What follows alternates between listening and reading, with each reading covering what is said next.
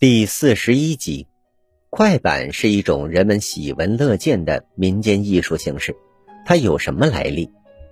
快板早年叫数来宝，是从乞丐沿街乞讨时的莲花落演变而来的。在封建社会，快板艺人的社会地位非常低下。不过，他们所供奉的祖师爷却是明太祖朱元璋，因为朱元璋。也曾经当过乞丐，传说一边敲着牛鼓，一边顺着敲击节奏来演唱的形式，就是他的发明。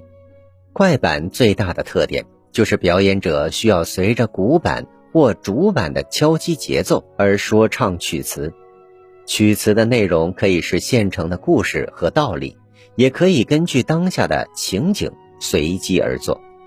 因为乞讨时必须随时考虑听众的欣赏需求，所以表演者必须具有较高的即兴编写曲词的能力。当然，由于节奏较为固定，套语使用也比较频繁。早期的快板往往存在单调平板的不足，如下面的这段：请是请，让是让，三请茅庐诸葛亮，诸葛亮借东风，火烧曹操百万兵。火烧曹操兵百万，船头借过狼牙剑。这段快板典型的体现了即兴快板的创作特点和不足。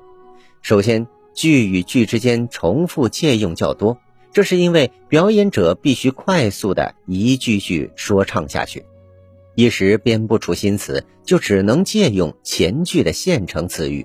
其次，前句和后句之间很可能关系并不是很大。这也是因为表演者为了快速编出曲词，而无法对曲词进行细致的推敲与加工。此外，这段快板鲜明地体现出一句四板的节奏，这也是早期快板中最为常见的节奏构成方式。听得多了，很容易让人觉得单调。当然，随着快板作为一门艺术逐渐走向成熟，曲词的艺术水准有了很大提高。敲板的节奏形式也变得相当丰富，如让板、赶板等。尽管快板已经走上了艺术的舞台，作为一门群众喜闻乐见的曲艺形式，它仍然保持了贴近社会生活的特性。表演者往往采集日常生活中的素材编成曲词，在一定程度上能反映当下民风。您刚才收听的是《缤纷艺术》。中华文化十万个为什么，同名图书由中华书局出版，演播水火之声。